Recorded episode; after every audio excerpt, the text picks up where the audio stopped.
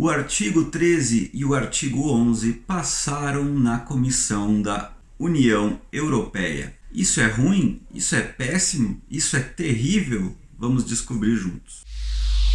Every breath you take and every move you make Every bond you break, every step you take, I'll be watching you. Hoje, 26 de março de 2019, teve, tivemos então mais uma votação sobre os artigos 11 e 13 da internet que derivam das leis de direito autoral e como as plataformas virtuais devem agir conforme algumas novas leis definidas por esta comissão do Parlamento Europeu.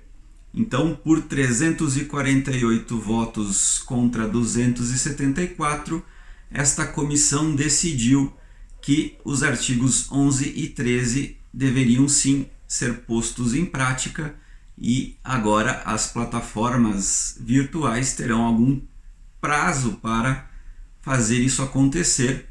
Caso contrário, não poderão eh, exercer suas atividades no território europeu ou sofrerão multas, né? O que isso afeta a internet em si? Afeta só a Europa? Com certeza, se você já ouviu alguém falando sobre isso, ou alguém gritando sobre isso, alguém reclamando sobre isso, você já deve estar um pouquinho inteirado do que se trata o assunto. Para quem estava em coma e não ouviu falar sobre os artigos 11 e 13, eu vou passar um breve resuminho do que é cada um. Uh, mas tem vídeos bem mais completos explicando exatamente o que é cada um deles e, e eu só quero falar aqui um pouquinho do que pode acontecer agora, passar um pouco de uma visão libertária do que a gente vem falando sobre de defesa de liberdade de expressão, de dessa luta contra a propriedade intelectual e como isso pode afetar negativamente todo mundo e como as pessoas que defendem tanto a propriedade intelectual e, e defendem uma espécie de restrição à liberdade de expressão não entendem muitas vezes que podem ocasionar leis como essas, o artigo 11 e o artigo 13. O artigo 11, então, ele é um pouco mais estranho, na verdade. Ele pode afetar basicamente todos os blogs pessoais, pessoas, eu que tenho o capinaremos.com, por exemplo, eu publico lá eventualmente alguns artigos, né, quadrinhos, enfim pode me afetar diretamente. Uh, de acordo com a proposta então desse artigo 11, seria uma, criada uma espécie, uma espécie de taxa de linkagem para qualquer site que utilizasse mais do que pedaços insignificantes do conteúdo alheio dos seus artigos. E como é que seria definido isso? Né? Uh, se você pegasse exatamente o mesmo parágrafo de um repórter da BBC ah, o mesmo conjunto de palavras que ele escreveu, você deveria algum tipo de royalty para ele, sem, sem ser foto, sem ser arte, pintura, nada.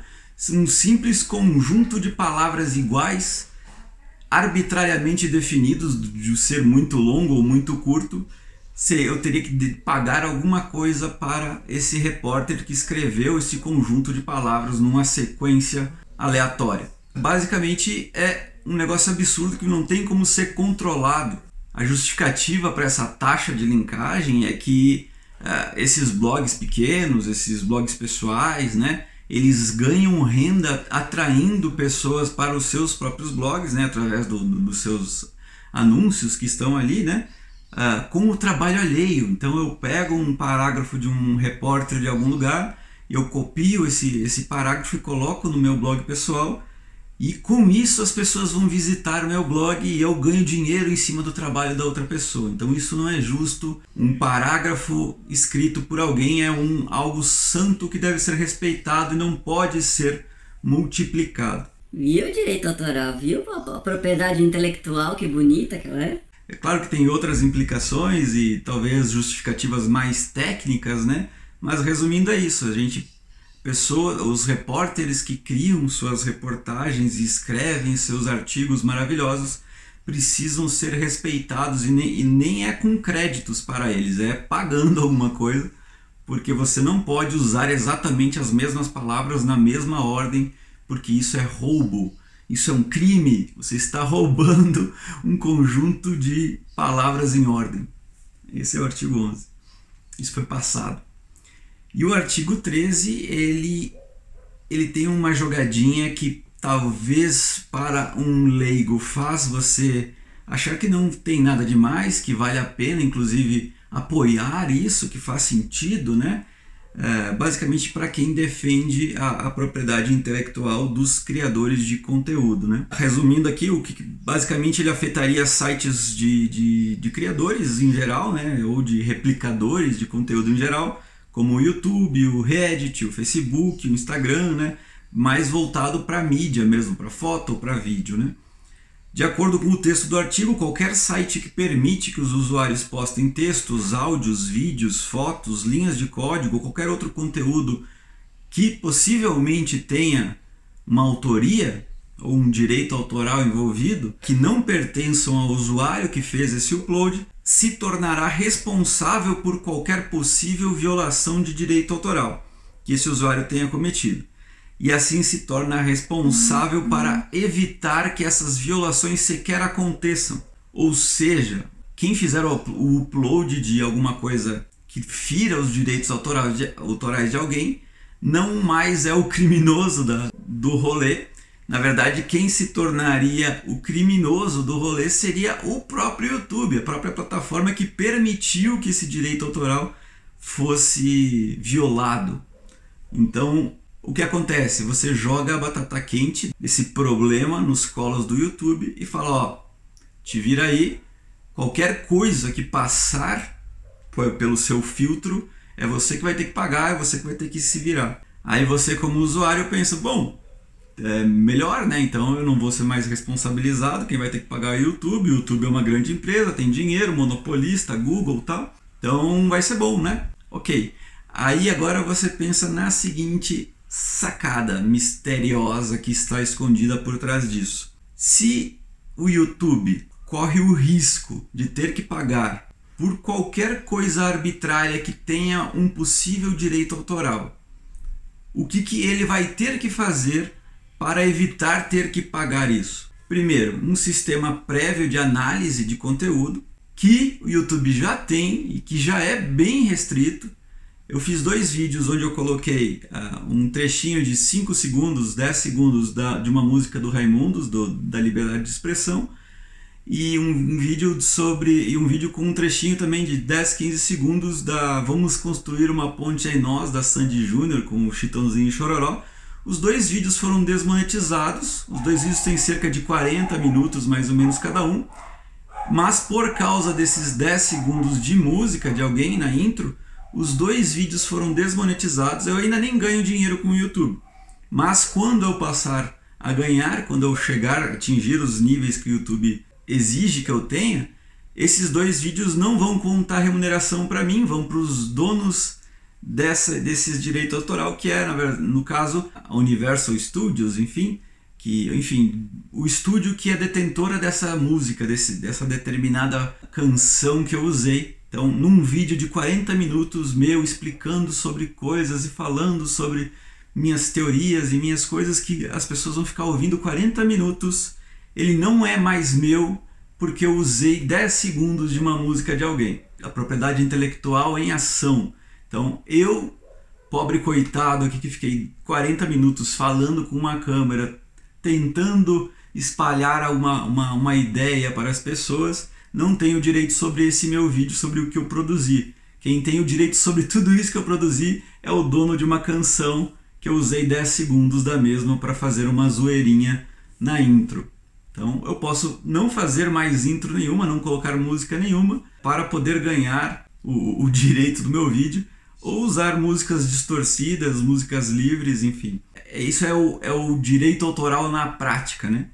Enfim, o YouTube já tem esse, esse, essa ferramenta e ela já é, como vocês viram no meu caso, é, extremamente eficiente. Então, ela, antes de, do upload ser concluído ou logo após o upload ser concluído, essa ferramenta de direitos autorais do YouTube já pega e já entra em ação. Hoje ela está baseada numa lei americana chamada de Fair Use, é ou, ou uso justo de conteúdo. É, o que significa que, teoricamente, você não pode fazer o seguinte: copiar exatamente o conteúdo inteiro. Por exemplo, alguém posta um clipe de música da Vevo da vida, eu vou lá, baixo esse clipe inteiro e faço o upload dele inteiro novamente no meu canal. Isso é proibido, provavelmente esse, esse clipe será derrubado, né? E eu não vou ganhar nada com isso, ou se o clipe se manter em pé, também todo o, com toda a, a renda desse reupload do clipe será revertido para a dona do, do conteúdo. Com o artigo 13, pelo menos na Europa, em teoria apenas na Europa, qualquer vídeo que for upado e tiver qualquer possível direito autoral envolvido, seja uma música, seja um quadro atrás com alguma, com alguma referência, seja um desenho numa estampa, seja eu cantando uma música que é de alguém, sei lá, é extremamente arbitrário a forma que pode ser aplicado o artigo 13 quando você tira das mãos do, do uso justo de um conteúdo alheio. Basicamente, eu ler alguma coisa, eu ler um versículo da Bíblia, por exemplo, pode ser que, que eu caia num direito autoral. Eu falar sobre usar um conjunto de palavras específicas para explicar meu argumento pode que eu ser que eu caia no conteúdo autoral. Então por isso que eu coloquei aqui um fundo preto, porque eu acho que a cor preta não é de ninguém, né? E a minha camiseta também é toda branca. Talvez o dono do meu óculos possa querer direito autoral ou essa minha cara padrão de branco com barba seja direito autoral de alguém. Enfim, eu não sei o que pode cair em direito autoral ou não. E por ser tão arbitrária, o que o YouTube vai fazer? Como ele se torna então o responsável por isso, e como ele não sabe lidar com essas arbitrariedades também, ele vai ou simplesmente parar de exibir os seus vídeos na Europa, o que perderíamos aí uma quantidade significativa de, de pessoas, de, de que assistiriam nossos vídeos, né? E o próprio YouTube perderia também uma parte significativa da sua renda, né, e dos seus usuários. Ou ele vai tentar criar alguma ferramenta super absurdamente inteligente que escaneia todo o ambiente, tudo que você fala e todas as, as faixas sonoras para que uh, o vídeo não entre no ar sem que ele esteja 100% puro de direitos autorais. E aí, ou vai demorar tipo dois dias para um vídeo subir, ou e praticamente nenhum vídeo vai subir é, completo. Sei lá o que, que vai acontecer. Aí, que tipo de inteligência artificial é necessária para uma ferramenta dessas existir? E isso vale não só para o YouTube, claro, mas para Facebook, para Instagram, qualquer conteúdo que você for hospedar em qualquer lugar, você vai ter que tomar cuidado com qual música está passando no fundo, se você não está passando, se você não está usando uma estampa na sua camiseta que é de outra pessoa, se não usar uma fantasia que talvez lembre alguém, enfim, as, as possibilidades de restrição são infinitas e a gente não sabe como isso pode afetar a distribuição de conteúdo na internet. Então, uh, alguma, um press release né, que, a, que a Comissão Europeia lançou ainda hoje sobre algumas coisas. Basicamente são resumos do que, do que aconteceu, né?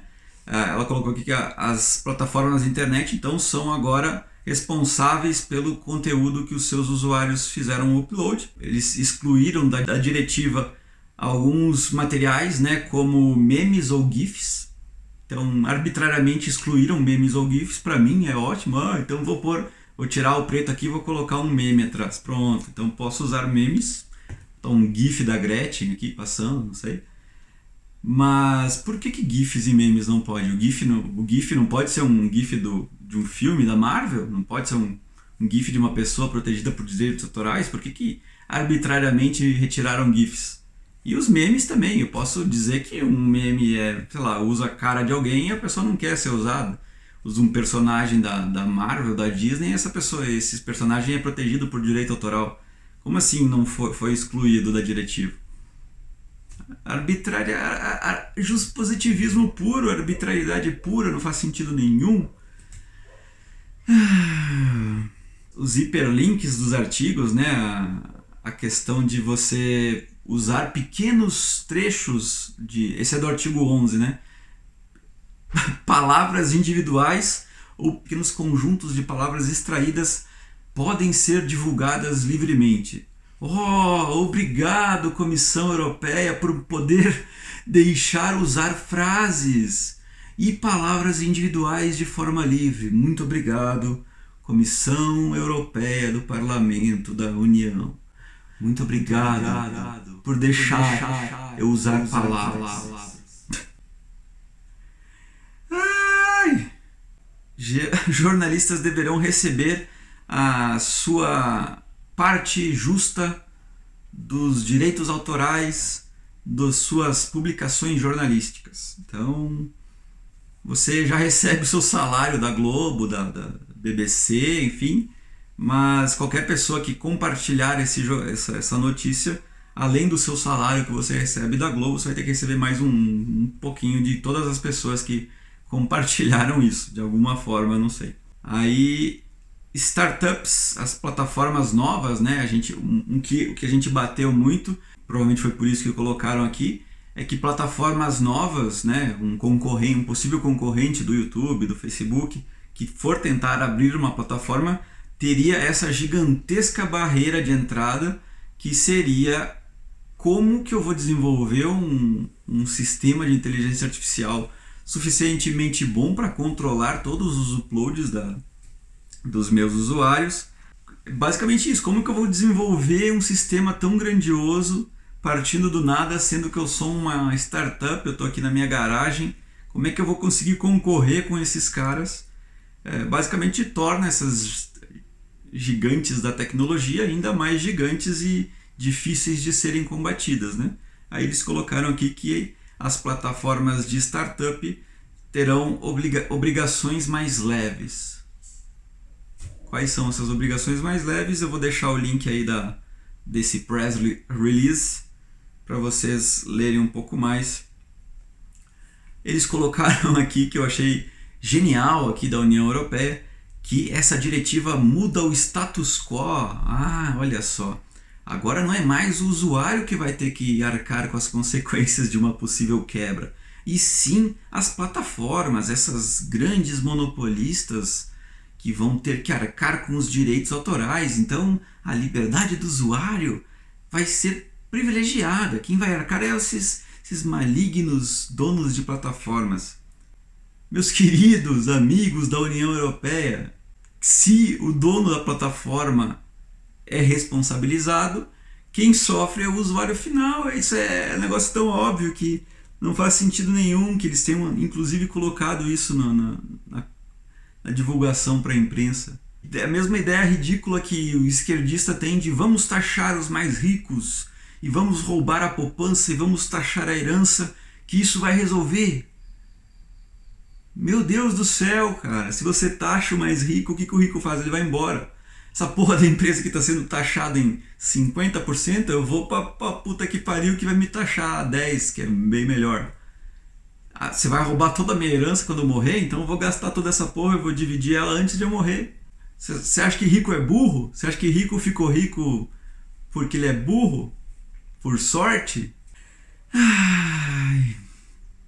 Deu para entender, vai ter milhões de youtubers que vão falar sobre isso. Só queria dizer que esta merda da União Europeia pode causar um rompimento absurdo na internet que veremos como a internet vai se adaptar a uma arbitrariedade juspositivista que sabíamos que uma hora ou outra chegaríamos lá com essa relativação da liberdade de expressão e com esse endeusamento da propriedade intelectual e dos direitos autorais que são sagrados. Então, continuamos defendendo a descentralização da informação, a descentralização da comunicação, a descentralização do conteúdo.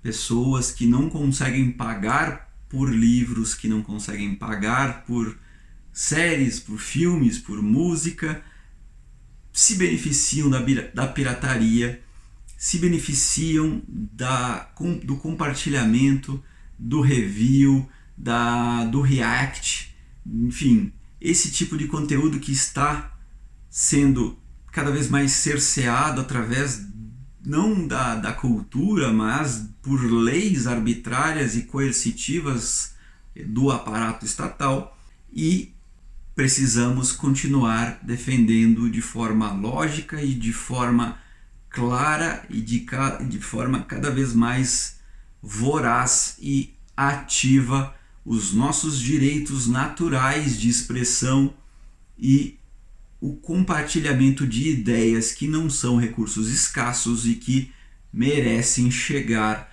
a todas as pessoas do mundo. Então, este meu vídeo maravilhoso que eu fiz aqui para vocês, baixem, joguem no Zap, compartilhem em outras plataformas. Eu não ligo, esse conteúdo aqui está na internet e quanto mais pessoas ouvirem ele, melhor para todo mundo, não é para mim. Ah, para mim também. Por, por que não? Se você compartilhar esta minha carinha que é lisinha, as pessoas estão falando que a minha pele é muito lisinha, que eu uso o embelezador 5 aqui da câmera do celular, por isso que ela fica lisinha. Quanto mais pessoas me verem, melhor. Quanto mais pessoas entenderem que a liberdade de expressão é importante, que propriedade intelectual não existe, melhor. Copiar não é roubar. Então, copiem o meu vídeo, espalhem para todo mundo. Eh, baixem esse vídeo e hospedem no seu canal. Eu não vou pedir direitos de propriedade intelectual para ninguém. E se o YouTube não encher o seu saco, fique à vontade. Se inscrevam no Recapitulação ANCAP, que é um vídeo que baixa os vídeos de todo mundo e baixa e, e hospeda de novo. Nenhum ANCAP brigou com Recapitulação ANCAP. A gente não liga que você compartilhe o nosso conteúdo em outros lugares ok? Se inscreve no canal, compartilhem esse vídeo, baixem e compartilhem exatamente onde você quiser. Mas se você quiser me privilegiar com compartilhar o link para as pessoas virem diretamente aqui me ver, eu vou ficar ainda mais grato com você. E com o avião passando, eu encerro este vídeo sobre o artigo 13 e o artigo 11.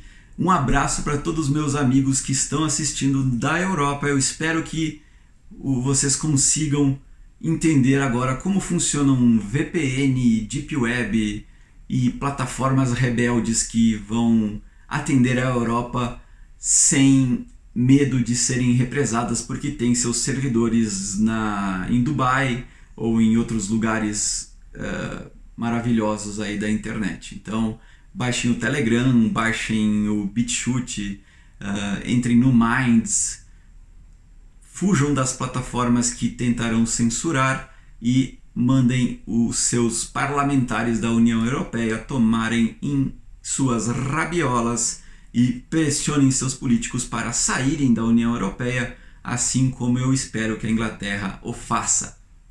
Tchau, tchau.